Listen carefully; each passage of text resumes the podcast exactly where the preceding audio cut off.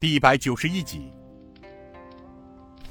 洪武帝坐回了床榻之上，微笑的指了指椅子，道：“坐吧，晋王，你也坐下。怎么样？这次沙湖口一战有伤亡吗？”尹建平看了看晋王，晋王向他暗示，这是皇上在向他问话。回禀皇上，这次沙湖口一战没有任何伤亡，主要是晋王及时率御林军赶到。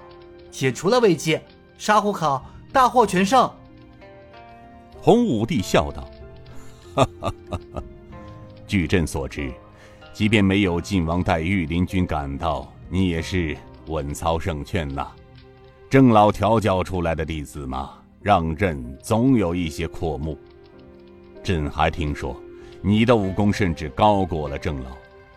哈哈，不简单，晋王没有看错你，朕。”也心悦不已。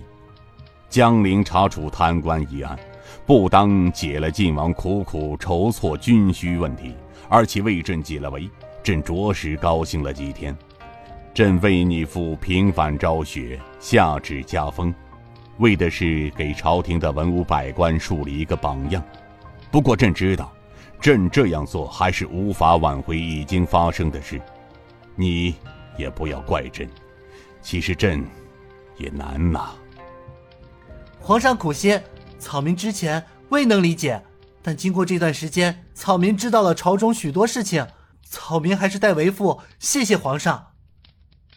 哎，只要拨乱能反正，兼速立志，朕之苦心就算没有白费。这样做，让朕的心多少好受点儿。下一步有什么想法，说给朕听听。回禀皇上，目前太师刘延昌等人都被晋王关进了大狱，剩下的事儿还有几个昔日的凶手没有找到。听说他们潜到了云南，所以草民想南下一趟。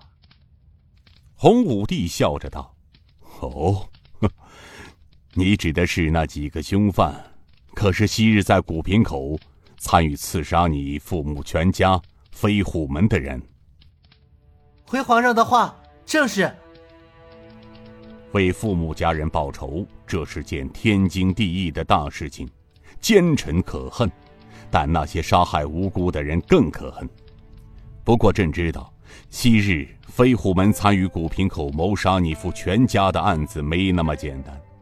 据朕所知，张权对你父早已恨入骨髓，其原因并不仅仅为晋江严寺的那件案子，真正原因是十年前太师在洛阳圈地。杀死村民案子有关系，因为你父亲是朕亲封的钦差大臣，由他亲下洛阳去调查洛阳圈地的事情，就是因为这个原因，造成太师对你父恨之入骨。还有飞虎门，当年早已被太师张权的人所渗透。如果朕所料不差的话，目前飞虎门早已易主了。不管出于什么目的。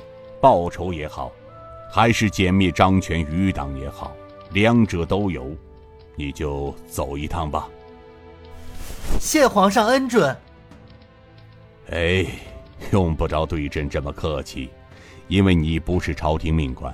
再说了，前几日朕与你师父聊过，说真话，你是朕肱骨大臣的儿子，冲着这一点，朕多少也有点私心。想放你先做个外官，到地方上历练历练。可你师傅郑老他有难言之隐，他没有直接回答朕，只是说让朕问一下你，让你自己做决定。朕想了想，你出自于武林，按门规你是不会到朝廷中来做官的。哈哈哈，虽然朕有些舍不得，但朕也无可奈何啊。洪武帝喝了口茶，又道：“这样也许更好。你这位没有品级的代天巡视特使，若是自由的在民间走动，这对朕和晋王都有着不可或缺的好处。